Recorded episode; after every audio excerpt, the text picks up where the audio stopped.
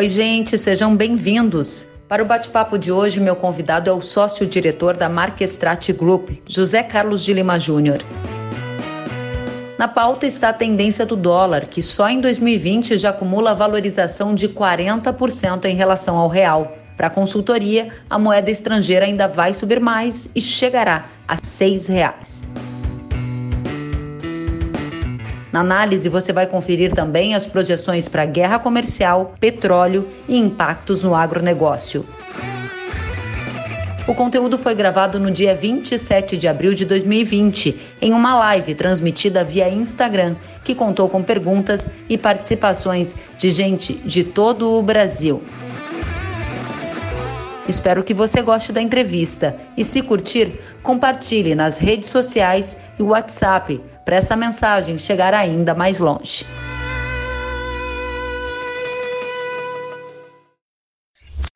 Zé Carlos, a pauta está cheia. Quero começar com você, sabendo já, o dólar vai chegar a seis hoje, fechou a R$ 5,65 no mercado à vista, hein? Então, Kelly, é uma coisa muito curiosa isso, né? Quando a gente começa a pensar, pelo menos no início desse ano, nós começamos 2020 com o dólar cotado aqui na casa de R$ 4,00 e 20 centavos e de repente você começa a ter um dólar aí como você colocou, a 565, podendo chegar até 6. Tem duas coisas que eu gostaria de chamar a atenção, Kellen. A primeira, com toda certeza, para o público do seu canal, é considerar que o canal rural, no início né, de fevereiro, a gente estava numa reportagem durante o mercado e companhia, quando já teve né, essa análise dessa possibilidade do dólar chegar a buscar seis reais. E naquela ocasião a preocupação estava muito em torno, em cima da Covid-19, e como todo o desdobramento dela estava acontecendo em vários países, principalmente na China naquele instante, uma vez que tinha já uma preocupação ali com a cadeia de suprimentos em termos de alguns insumos agrícolas. E a segunda situação, naquele instante até então, a gente não tinha um cenário aqui no Brasil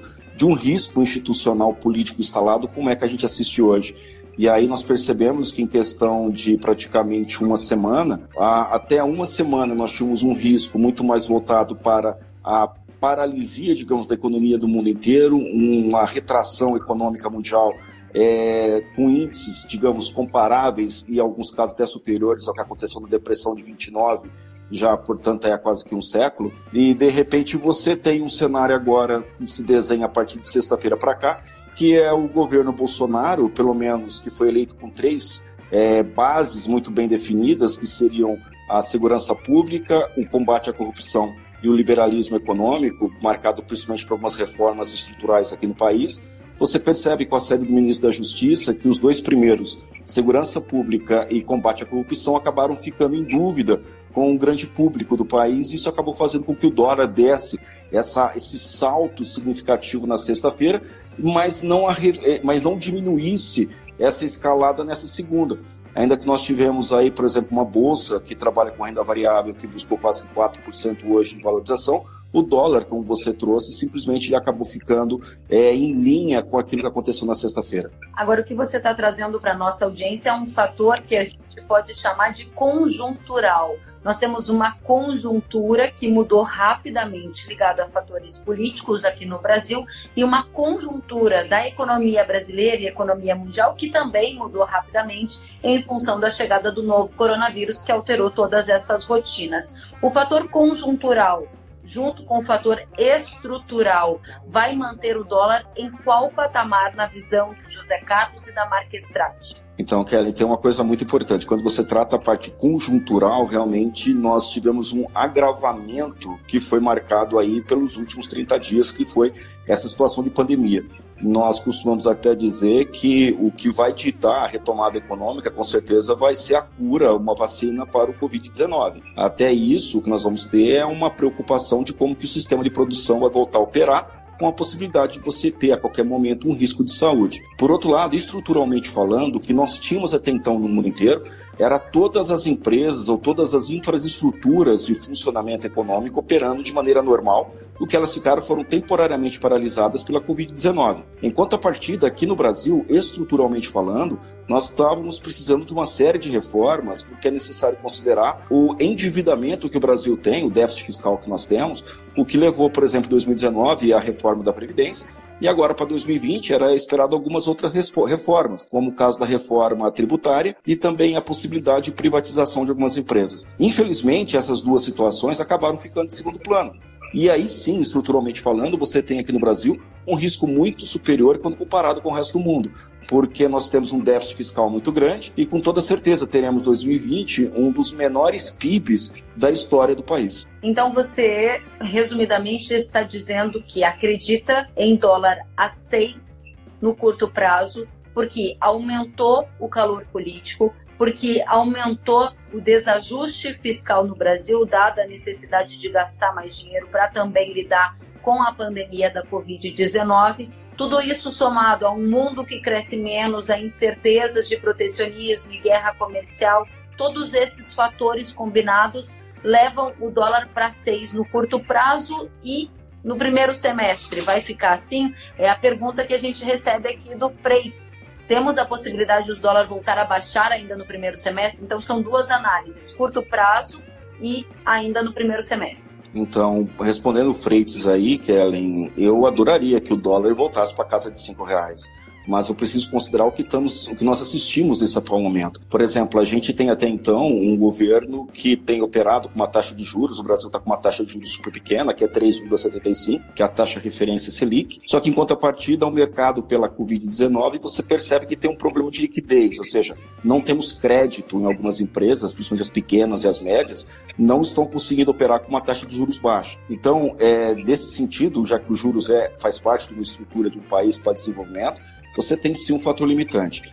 Por outro lado, quando você pega e olha o que fez o dólar escalar hoje, está na catada R$ 5,65, com a possibilidade de buscar seis. Isso foi marcado principalmente porque o governo, que foi eleito, como eu disse há pouco, com três tripés, simplesmente a saída do Moro lançou dúvidas sobre quanto tem de autonomia os, os técnicos se forem eleitos pelo governo Bolsonaro. E aí nós ficamos em dúvida qual que vai ser a postura da economia, considerando que na semana passada, possivelmente o Freitas deve recordar, aquela, aquele anúncio que a Casa Civil fez do programa Pro Brasil, que prevê, digamos, a retomada do país pós-pandemia. E isso foi feito pela Casa Civil e sem nenhuma contrapartida do Ministério da Economia. Então o mercado fica receoso, fica perguntando: será que o Guedes continua ou não na, no, no, no Ministério? Hoje o governo tentou, lógico, dar uma amenizada, e a preocupação é essa. Se por acaso o governo não levar adiante essa, esse liberalismo que ele pregou no início do ano, vamos pôr assim, né, nas eleições, é possível sim que o dólar fique a seis reais e talvez até evolua se a gente tiver a saída do ministro Guedes da, da pasta da economia, Karen. Muito interessante a gente colocar todo mundo na mesma página, né, Zé Carlos? Porque a gente terminou a semana passada com tensões políticas, calor político bastante elevado.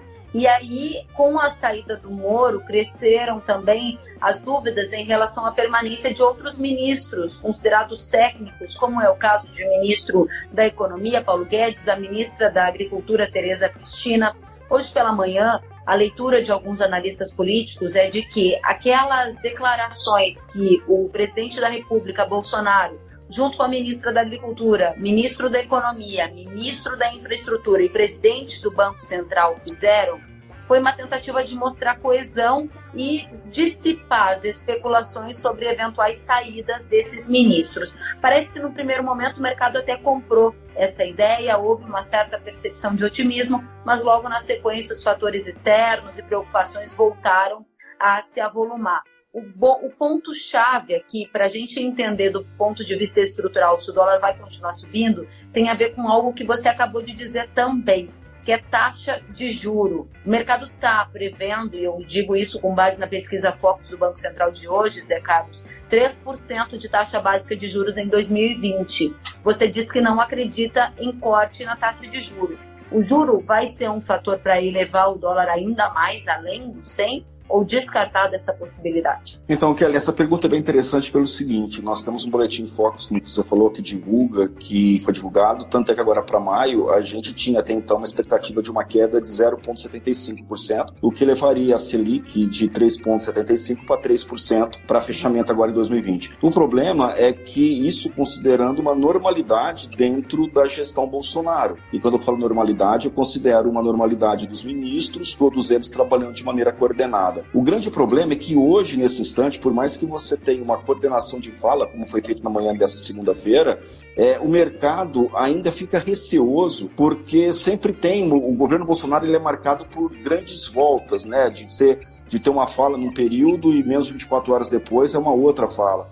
Então a preocupação maior é essa. Então o que, que ocorre? Eu vou partir do seguinte pressuposto. Eu acreditaria sim numa taxa de juros caindo de 3,75% talvez até para 3%, se houvesse uma normalidade na gestão entre os ministros. Em contrapartida, se você começar a ter um risco, é, por exemplo, de intervenção do governo, do executivo, junto aos ministros, o que iria contrário à liberalização da economia ou à liberalização técnica e sim muito mais uma ação de intervenção, eu acho que seria muito arriscado reduzir a taxa de juros por uma única razão. Nós temos agência de classificação de risco e o Brasil, nesse momento, ele continua sendo, sempre foi avaliado pelas grandes agências de risco e nós não temos o selo de bom pagador, de bom investimento, dado todo o déficit fiscal que nós tivemos nos últimos anos. Então, a nossa preocupação, Kellen, é vamos supor que a gente venha a ter um rebaixamento de nota é, pelas agentes de classificação de risco e, simultaneamente, nós termos dentro do país uma desorganização na esfera institucional entre os, gover é, entre os governantes, né, colocando ali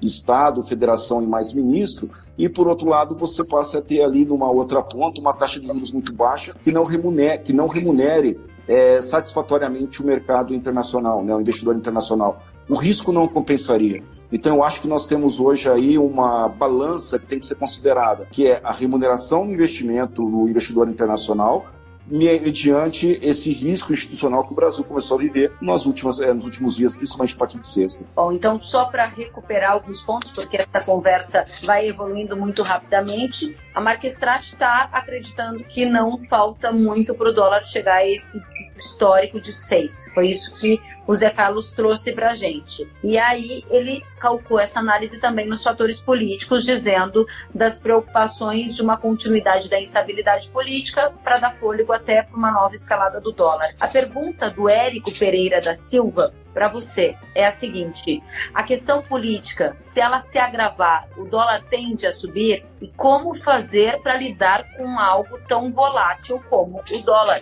Obrigada, Érico, pela pergunta. Kelly, a pergunta do Érico é bem interessante por duas razões. A primeira, você está falando de uma instabilidade política, e aí você tem o governo, que deveria ter compromisso, digamos, com o país, e batendo a cabeça, de certa forma, ele acaba jogando conta. É, se houver essa continuação de bate-cabeça na esfera política, o dólar vai subir? Sim, com certeza vai, porque vamos supor que hoje o Paulo Guedes, que é um ministro que segurou, de certa forma, uma economia liberal, o que, que eu falo uma economia liberal? É a preocupação em conter os gastos públicos. O grande problema de um país que tem gastos públicos muito grande, né, ou tem um déficit muito grande, a gente tem que pensar da seguinte forma: toda empresa ela tem receita e ela tem despesa. Ah, o ideal é que você tenha receita superior à despesa, para que você tenha uma sobra, para que você tenha um excedente. Porque esse excedente é o que vai fazer o investimento, é o que vai ser, digamos, o dinheiro plantado hoje que vai dar resultado no futuro. Então, quando você passa a ter uma despesa superior à receita, ou seja, você passa a ter um déficit e não é, é, um superávit, você passa a ter um déficit, simplesmente você passa a ter uma despesa que não permite você ter uma, um saldo, um excedente para fazer investimento. Então o país começa a carecer de investimento. E o Guedes, ele foi eleito e estava com essa proposta. A partir do momento que ele possa vir a ser, digamos, é, retirado do governo, demitido do governo, a gente não sabe o que pode acontecer, simplesmente a pergunta que fica é qual que é o compromisso que o governo vai ter com as reformas necessárias. Não havendo reforma, simplesmente a preocupação de risco do país começa a aumentar, o que acaba levando, de certa maneira, quase que por, por, por irrigação, o problema da, do dólar alto. O câmbio começa a subir sim. E o que, que pode ser feito? Quando você pega o olho lá do, do produtor, o lado do empresário, a pergunta-chave nesse momento é, a gente costuma dizer o seguinte, que é a cooperação. É, nós estamos sugerindo que, primeiro, as empresas procurem ter um processo de cooperação entre a sua cadeia de suprimentos, seja com os fornecedores e também com os compradores, no sentido de que todos estão passando por esse problema. Então, como que pode ser feita uma ação coordenada na rede e assim você poder, digamos, escoar o teu produto? Mas, fundamentalmente, se você tem dependência de moeda internacional na formação do teu preço, na formação do teu custo, é você fazer trava, é você fazer hedge. Não tem outra forma, não tem outra solução, que é para o empresário. Para a gente ir finalizando o ponto 1 um da nossa conversa, que é dólar, eu gostaria então que você fixasse para a gente a taxa de câmbio de curto prazo que a Marquestrat enxerga e a taxa de câmbio para o fim de 2020? Se você pegar e falar assim, vamos supor que tudo continue normal, não tenha nenhum tipo de percalço na economia. Eu acho que dá para fechar pelo menos em torno de 4,85, 4,90 final de 2020, desde que você não tenha nenhum percalço e que você tenha uma situação, digamos, de é, a pandemia não sofrendo grandes estragos ou não dando tantos estragos aqui no Brasil. Mas como isso já está se mostrando muito difícil, eu acho que é possível, se a gente tiver um racha institucional na economia, na parte política, digamos assim, é, a economia vai sofrer e o dólar com certeza chega a seis reais e dependendo da interferência pode até superar essa, é, esse teto, Kelly, infelizmente. Há uma aproximação do Centrão com o governo, com o presidente Jair Bolsonaro, e há uma percepção de alguns analistas políticos de que Rodrigo Maia não tem a intenção de dar prosseguimento a essas pautas de impeachment, dado os estragos que ele mesmo disse que esse tipo de processo gera para a economia e para a saúde é, do país. Você acredita que esse é um fator que está na sua análise de dólar a seis, com ou sem o avanço de um processo de impeachment, Zé Carlos? Não, estava sem, Kelly, estava sem. Tanto que quando nós comentamos em fevereiro, eu recordo foi no dia 9 de fevereiro desse ano, 9 de fevereiro de 2020, durante o programa do Canal Rural, né, que você, no Mercado e Companhia, nós comentamos o dólar a 5,50, 6 reais ainda esse ano, e na, na ocasião até você teve até uma surpresa. E naquele momento não tinha esse desmanche que nós estamos assistindo, nós não tínhamos uma pandemia instalada de maneira tão forte e nós não tínhamos aí um centrão tomando corpo com negociações. Então é, eu fico até preocupado de de repente ver tudo isso acontecer e ocorrer um desmoronamento porque o risco Brasil simplesmente vai disparar, Kelly. E o risco Brasil disparando, basta a gente pegar e analisar que a parcela, aqueles 600 reais, a segunda parcela que seria dada a semana passada, ou pelo menos foi anunciada, nós tivemos o governo voltando atrás dizendo que não tinha recurso para tanto. Então a pergunta é quanto de caixa que nós temos para sofrer essa pandemia? E nós não consideramos ainda uma queda do PIB mundial, uma recessão mundial. E se nesse momento isso vier acontecer, infelizmente o Brasil não vai estar tão preparado quanto esteve em 2008. E aí, Kelly, a minha preocupação é que seis reais seria até otimista, porque a coisa pode ficar até muito mais delicada. Bom, vamos acompanhar, são realmente cenários muito é, dinâmicos. A Gabriela Níquel está aqui comigo. Oi, Gabi, lá do Rio Grande do Sul, nos acompanhando. E ela pergunta aqui sobre demanda da China, estoque de farelo, preço da soja em bushel tende a subir? Como é que estão as compras da China e Estados Unidos? A Gabriela traz um ponto para nossa conversa em que a gente escala mais um degrau. Saímos do dólar e vamos agora conectar também com o ambiente de mercado agrícola, especialmente soja. Zé Carlos, hoje os Estados Unidos impuseram novas restrições a exportações para a China.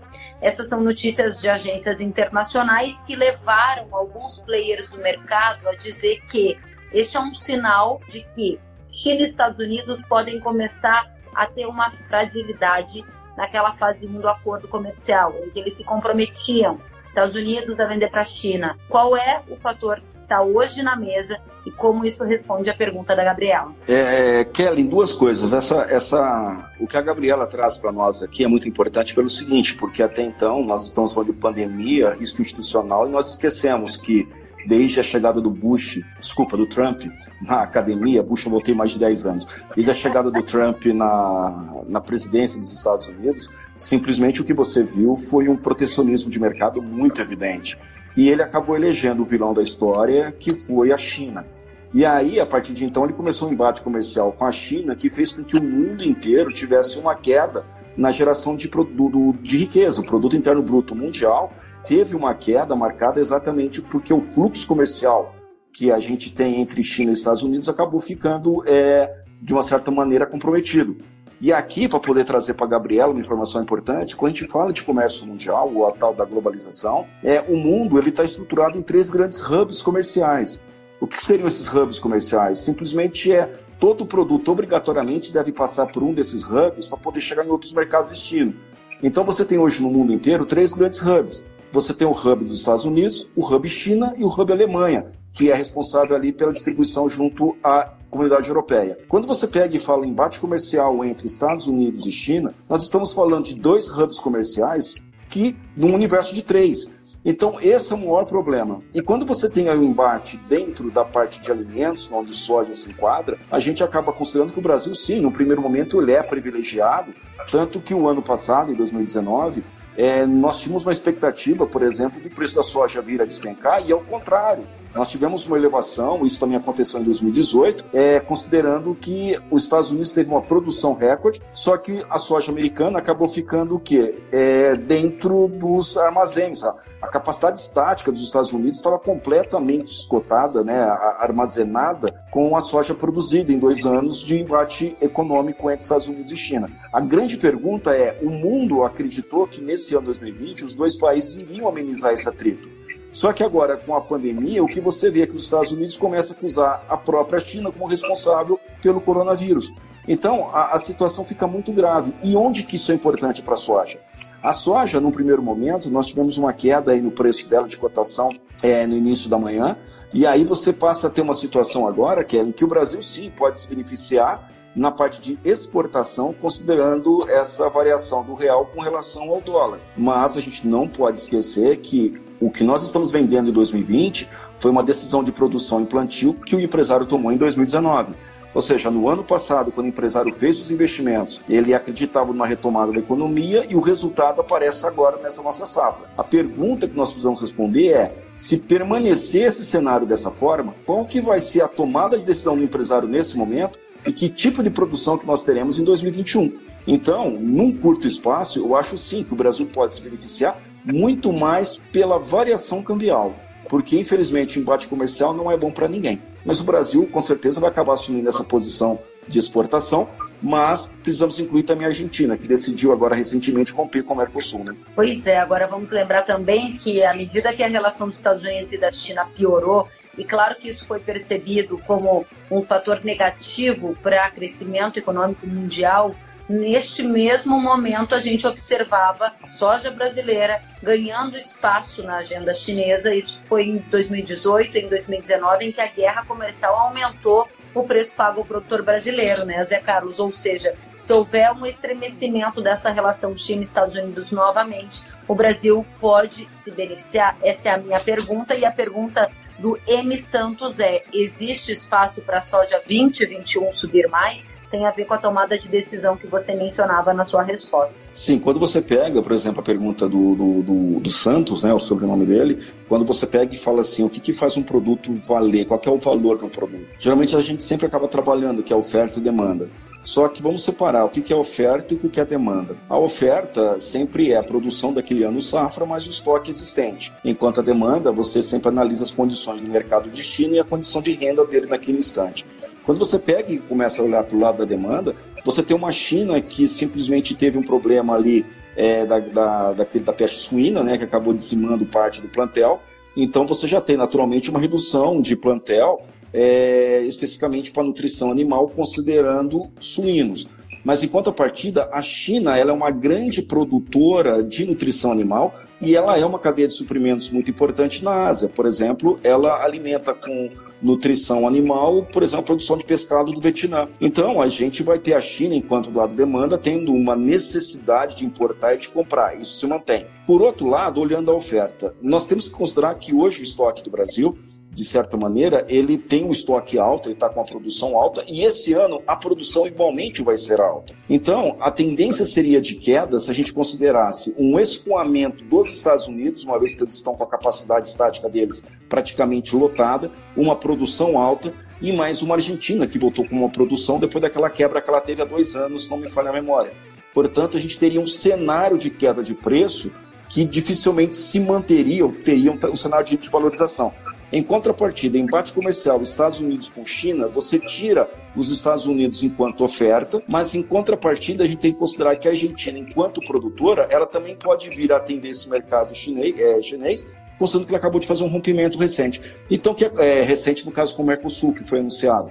Então, você tem sim um cenário é, inicialmente de que a soja ela pode se beneficiar é, num momento, considerando novamente variação cambial e o apetite chinês se mantém enquanto cadeia de suprimentos para os países vizinhos da Ásia.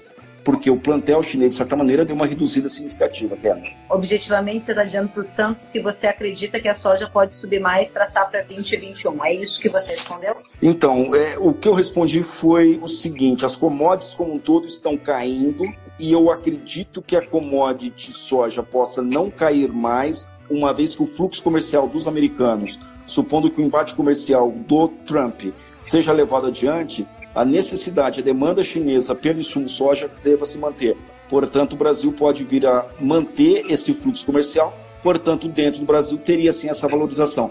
Lembrando que as commodities como um todo, com uma queda do PIB mundial, naturalmente as commodities tendem a cair. A pergunta é: como que a China vai se comportar agora em 2020 para 2021. Super interessante, porque a gente observou isso, inclusive agora, nesse início de 2020. O Brasil na contramão do que a gente observa em outros competidores do mercado global de commodities agrícolas.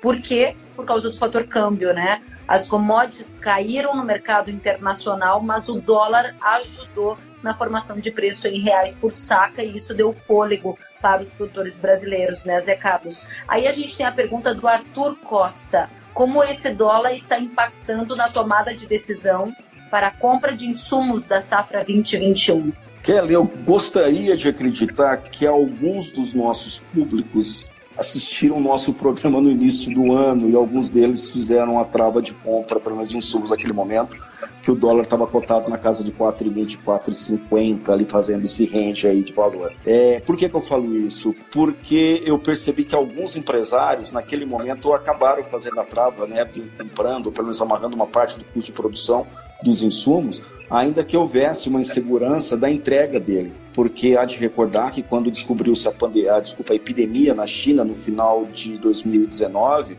é, e quando teve o fechamento de Wuhan, que foi a primeira província chinesa, nós tivemos uma situação que o fluxo comercial da China para o resto do mundo acabou ficando, de certa forma, é, é, é impactado. Tanto que a preocupação naquele momento estava muito mais ligada à cadeia de suprimentos, ou quanto seria possível abastecer o mundo inteiro considerando uma possível paralisação. Por que isso? Paralisação da China, no caso. Por que isso?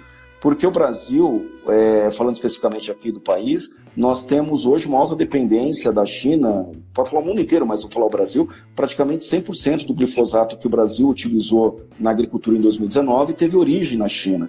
E aí eu poderia citar vários outros químicos defensivos, fertilizantes, fósforo.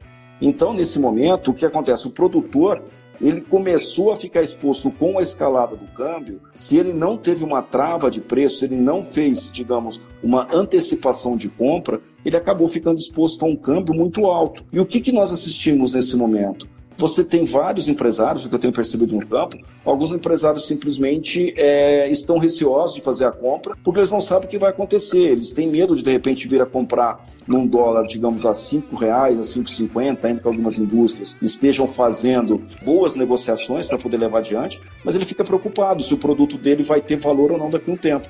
Então é preocupante isso, Kellen. Agora, Zé Carlos, dentro dessa linha, eu quero trazer aqui a pergunta do William Campos, assim, como fica a compra de insumos para a safra 2021 com o dólar nesse preço? É muito parecida com a pergunta do Arthur e eu quero aqui colocar um ingrediente nessa nossa conversa. Tenho ouvido de alguns analistas de mercado que, mais do que observar o fator dólar isoladamente na composição do preço de insumo, o que vale para a tomada de decisão é observar a relação de troca. Quantas sacas de soja eu preciso para comprar aquela mesma tonelada e quanto eu precisei no ano passado? E travar essa operação. Exato vendeu a soja, comprou o insumo.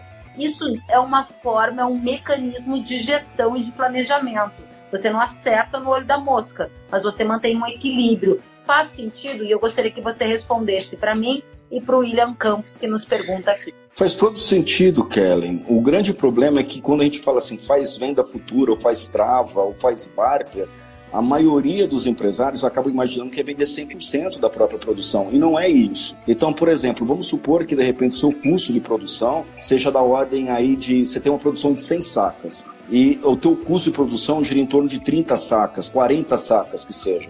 O que nós falamos é trava o teu custo nas 40 sacas. Então, faça uma forma de você balizar o teu custo pela saca. Então você trava suas 40 sacas e as 60 que você mantém livre, você pode operar no mercado aberto, você pode operar no mercado spot, vendendo no melhor momento, no melhor preço. Dificilmente você vai aceitar o olho da mosca, como você trouxe há pouco. Mas é muito arriscado o produtor ficar descoberto com relação ao custo de produção. Então, por exemplo, faz todo sentido o que o William trouxe, o que você citou. Nós não falamos para vender 100% da produção, nós falamos para travar 100% o custo. Então, supondo que o teu custo seja de, digamos, 30%, 40% daquilo que você produz, trava 30, 40% do teu custo, mas segura o teu custo de produção, porque ficar exposto à oscilação de mercado, oscilação de commodity, oscilação de câmbio é muito arriscado. Basta a gente ver o que aconteceu sexta-feira. Simplesmente o humor do mercado mudou simplesmente por uma ocorrência que o empresário não tem controle. E aí nós temos que pensar que os empresários eles estão colocando o patrimônio deles é, literalmente em risco confiando que alguma coisa possa ou não possa acontecer. E a gente sabe que estamos expostos o tempo todo a qualquer interferência. Então, trava o custo sempre. Essa é a orientação básica que nós sempre colocamos em mesa eu gostaria então de incluir mais um tópico na nossa conversa. Começamos tratando dos fundamentos e das conjunturas que impactam na formação da taxa de câmbio. Avançamos ainda para expectativas sobre corte ou não da taxa básica de juros do Brasil. Adicionamos à nossa conversa a relação Estados Unidos e China e os impactos disso na formação de preço, por exemplo, da soja ao produtor brasileiro. Temos mais um passo rumo às negociações de insumos, qual a melhor estratégia com o dólar que está beirando 6 e vamos adicionar mais um elemento, que é o petróleo, que derreteu 25% na bolsa, petróleo WTI, contrato WTI. de junho por causa da fraqueza de demanda. Zé Carlos, qual é a tendência do petróleo e como vai afetar o agro. Kelly, eu acho muito importante fazer o seguinte, assim, eu, particularmente eu estou adorando essa live com você por uma razão, a gente está conseguindo fazer uma cobertura num tema tão amplo de uma maneira bem, digamos, informal o que eu acho que é a grande riqueza do seu canal aqui. É, primeira coisa, quando a gente começa a falar de mercado WTI, o público, o nosso público aqui precisa entender que existem dois mercados. O WTI, que é específico para o mercado americano, e tem o Brand, que é aquele mercado europeu da Bolsa de Londres. Onde que é importante esse WTI que você citou há pouco, que ficou negativo? É, que teve a queda e ficou negativo a questão de uma semana. Simplesmente a gente tem é, um dos motores da economia mundial, que é os Estados Unidos, ou são os Estados Unidos, é, a simbologia é muito grande. Nós temos uma produção muito grande, um estoque muito elevado, e simplesmente a produção americana não vai dar conta de consumir e aí você tem esse WTI caindo. Então a sinalização, que é o que é importante para nós nesse momento, é a sinalização de que o mercado está sobre-ofertado de petróleo mediante uma demanda que com certeza vai cair. Nós vamos ter um PIB negativo esse ano e é mundial. Tanto que você pega dado de algumas das setores, vamos pegar, por exemplo, a FMI, só para poder ficar em uma delas. Está citando uma queda de menos 3% agora para 2020 do produto interno bruto do mundo inteiro, dos países principalmente desenvolvidos. Já os emergentes, onde a gente poderia colocar o Brasil, eles estão trabalhando com 1,5% e particularmente eu não acredito em meio, acredito no mínimo 5% de queda do PIB esse ano. Então o que, que ocorre? Você começa a ter que o excesso de petróleo está mostrando uma sobreoferta de energia para um mercado que não vai consumir toda a energia. Então essa, essa puxada de freio é a preocupação WTI que você mostra com relação aos Estados Unidos. Onde que isso impacta o, o agronegócio? Simplesmente tem que pensar que as commodities, você tem as linhas de commodities, você tem, por exemplo, a mineral que você citou aí agora, que é o petróleo, mas você tem as agrícolas, como o caso de soja, que nós falamos ainda há pouco, e você tem metálica, como minério de ferro. Quando você pega e compara essas commodities, elas são insumos utilizados na produção de vários outros setores. A partir do momento que você tem uma diminuição no aquecimento da economia, é natural que a demanda por determinados insumos diminua. E as commodities são as primeiras a sinalizarem isso. Tanto que quando o mercado entra em queda, elas são as primeiras a sentir a queda, e quando o mercado retoma, digamos assim, elas são as primeiras a mostrar essa retomada. Né? A gente sempre fala assim, o agronegócio ele antevê e ele é assim, ele, ele precede um movimento de queda no mundo e assim quando o mundo começa a recuperar, ele também antecede esse momento de recuperação. E onde que o agronegócio acaba sendo impactado? Eu diria que muito menos pelo petróleo, no sentido de energia, mas muito mais pela diminuição do aquecimento da economia mundial. Que aí entra essa preocupação de quanto de commodity agrícola o mundo pode vir a demandar ou não. Agora, o nosso público aqui está super participativo, enviando perguntas e comentários. Eu tenho aqui uma colocação do Humberto Meirelles falando sobre a queda no preço da matéria-prima e ele se remete a fertilizantes. E ele diz: será que o preço não deveria estar mais barato, mesmo com o dólar alto? As matérias-primas do mercado caíram, cita o Humberto.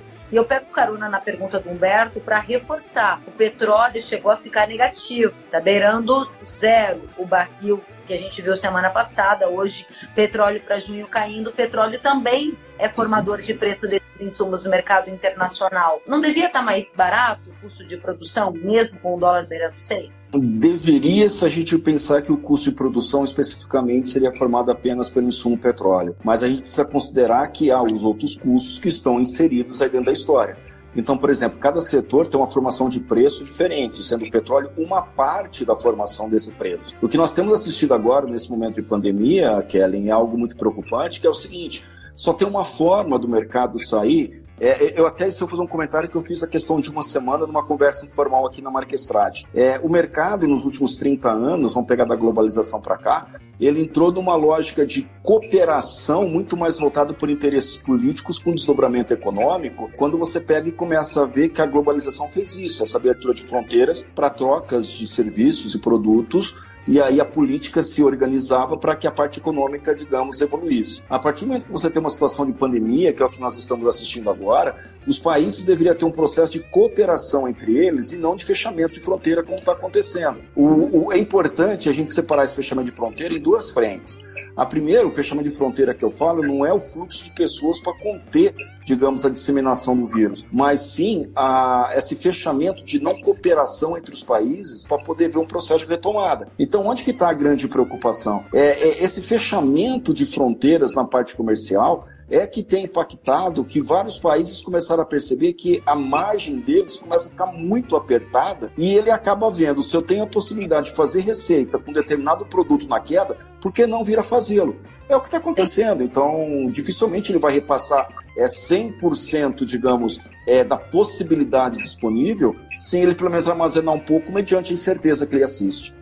Fico super orgulhosa da qualidade da audiência que nós temos aqui. De fato, são muito qualificados os nossos espectadores. Eu quero agradecer a todo mundo que está reservando esse tempo para participar aqui da live. Eu quero trazer a pergunta do Renato Cunha e ele acrescenta mais um elemento na nossa conversa, que é o seguinte: o que esperar do mercado de etanol caso o socorro do governo não venha? Está atrasado esse socorro já e o barril continua a cair excelente a questão também colocada aqui pelo Renato. Obrigada, Renato. E eu vou fazer o seguinte, Kelly, eu vou tentar trazer também duas outras perguntas que eu vi aqui na hora que eu li na leitura, que é do preço do café e do trigo. Teve dois leitores aí, dois públicos seus que levantaram isso, então me corrija se por gente porventura esquecer algum deles. Primeiro eu vou começar aqui, por exemplo, com o etanol. O setor de etanol, o sucro energético, é o que mais está sofrendo com essa crise. Porque a gente tem que pensar duas coisas, ou porque, não, na verdade está impactado em quatro frentes. Por exemplo, você tem que considerar que o produto de uma usina, de um, vamos colocar uma usina produtora convencional, ela poderia, digamos, comercializar três produtos: o etanol, o açúcar e também a energia. Quando você pega e vê a economia caindo em termos de demanda, porque tem uma situação de pandemia, então você tem, por exemplo, a quarentena e tem a própria economia entrando em ponto morto, vamos pôr assim, aí a energia começa a ficar barata. Então, o produto energia gerada por biomassa começa a não ser remunerado. Quando você olha o açúcar, o mercado internacional, ainda que a Índia tenha tido aí uma diminuição no volume de produção, com consequente quebra de açúcar, diminuição de açúcar, se não me falha a memória, é da ordem de 13%, 13 ou 15%, simplesmente o mercado de açúcar não reagiu e nós estamos hoje com um preço estimado em 10 centos libra-peso, ou seja, um patamar muito baixo, perto de uma média histórica de 14 centos libra-peso. Ou seja, nós estamos falando que, em tese, nós estamos com um preço de açúcar defasado no mínimo em 30%, do valor histórico. Eu estou falando 30, considerando aí um 14 e um 10, aí 10 para 10,50, 10 centos de libra-peso. E quando você vai para etanol, nós tínhamos um cenário para 2020 que era o melhor dos mundos para o etanol, pensando que a gente teria aí o RenovaBio sendo colocado esse ano e, de certa forma, o setor tinha uma expectativa de investimento do governo com relação a, a, esses créditos gerados pelo RenovaBio. A partir do momento que você tem uma queda do barril do petróleo, a gente estava com um barril estimado da hora de 70 dólares e de repente você despenca ele para 20 dólares, no mercado Brent, o que você está fazendo simplesmente é tirando toda a competitividade do etanol a partir de uma política de repasse da Petrobras, que é a política de oscilação do barril, para os derivados do mercado interno. Então, por exemplo, você tem um mercado interno hoje de gasolina e diesel que tem um repasse das oscilações do barril. Se você pegar especificamente a gasolina, a gasolina saiu do patamar aí de R$ 4,20, R$ 4,30 em algumas praças e está sendo comercializado numa média de R$ 3,00, R$ 3,10. Para a gente fazer uma conta de padaria, vamos colocar assim, vamos partir do pressuposto que está sendo vendido a R$ reais o litro da gasolina. O etanol, para ser competitivo, ele teria que ser comercializado pelo menos em 70% do preço da gasolina para poder ser escoado na bomba. Isso significa R$ 2,10. R$ 2,10 já está muito próximo do preço de custo da usina para a produção do etanol. Então você percebe que o cenário para o setor superenergético é muito prejudicial nesses três produtos. E vou colocar e o, que vai acontecer com o setor se não vier esse socorro? Olha, eu vou colocar o que mais me preocupa nem é tanto o, socorro do governo, é a disparada do dólar para um setor que está endividado em moeda estrangeira. Você imagina, por exemplo, a maioria das usinas estão endividadas em dólar, de repente você tem o preço do dólar é, disparando, na prática significa disparo também da própria dívida do, do setor. E aí você fala assim, o que vier, se não vier o socorro do governo? Eu quero acreditar que venha o socorro do governo. Por quê? Porque a gente tem que pensar que é uma situação conjuntural e estruturalmente o setor está muito baleado porque ele já vem sofrendo no mínimo há 10 anos. A gente precisa considerar que antes disso a gente teve um setor que sofreu muito a partir da crise de 2008, lá com a quebra né, do subprime no mercado americano em setembro de 2008 e até 2014, simplesmente o governo fez de 2009 até 2014, quando ele retirou a CID, ele desonerou PINs, COFINs do combustível fóssil, o que na prática ele fez foi tirar a competitividade do etanol de um setor que antes da crise de 2008 Recorda que a partir de 2005, 2006, quando o barril do petróleo estava cotado na casa de 120, 130 dólares, o mundo iria consumir etanol brasileiro e vários setores, vários empresários investiram em novas plantas industriais. E de repente o que você teve? A planta que foi decidida em 2008, 2007, 2006, que ficaria pronta três anos depois. Simplesmente três anos depois, quem começou a produzir em 2006, a planta, a produzir, não, quando ele decidiu investir numa usina em 2006, essa planta entraria em operação em 2009. Portanto, ela começou a operação no olho do furacão. Os empresários que levaram adiante o investimento e colocaram essas plantas em pé simplesmente ficaram sem ter o teu retorno, o payback, digamos assim. Então, é, é um setor que está sofrendo muito. É, pre, é, preocupante o que acontece hoje no setor de etanol é, superenergético, Kellen. Zé Carlos, nós estamos nos encaminhando para os minutos finais e eu quero então te propor algo que eu faço sempre com os meus convidados, que eu chamo de ping-pong, que é okay. em um minuto a gente repassa alguns dos principais pontos da nossa conversa em um ping-pong. Eu falo a palavra e você diz qual é a análise sintética para isso. Seria da seguinte forma, repassando os nossos temas: dólar sobe ou cai? Sobe. Dólar chega a seis ainda nesse mês? Sim. Guerra comercial piora ou vai arrefecer a relação entre Estados Unidos e China? Piora.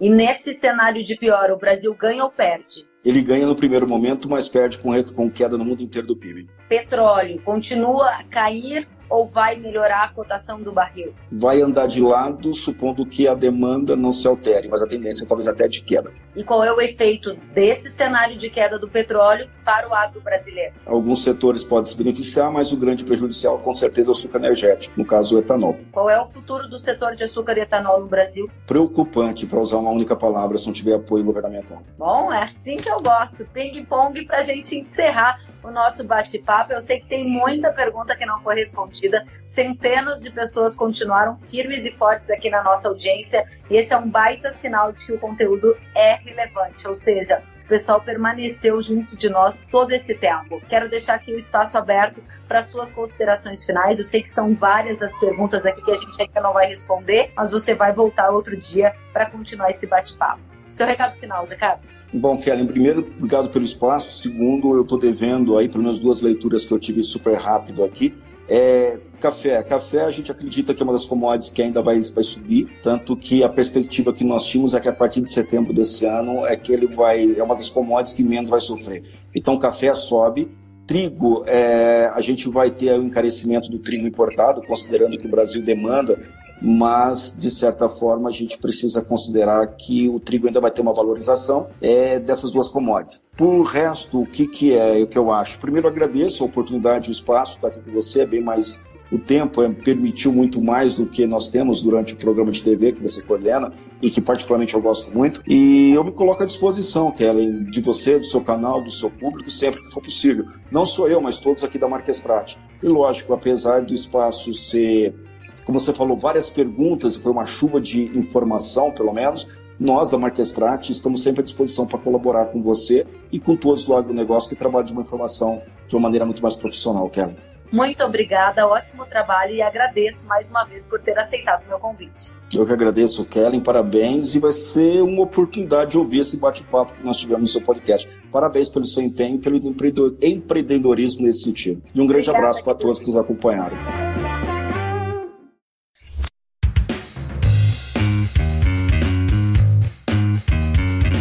Que bom que você gostou da entrevista e ouviu todo o conteúdo. Se quiser acompanhar as atualizações, siga kellen.severo no Instagram. Até a próxima!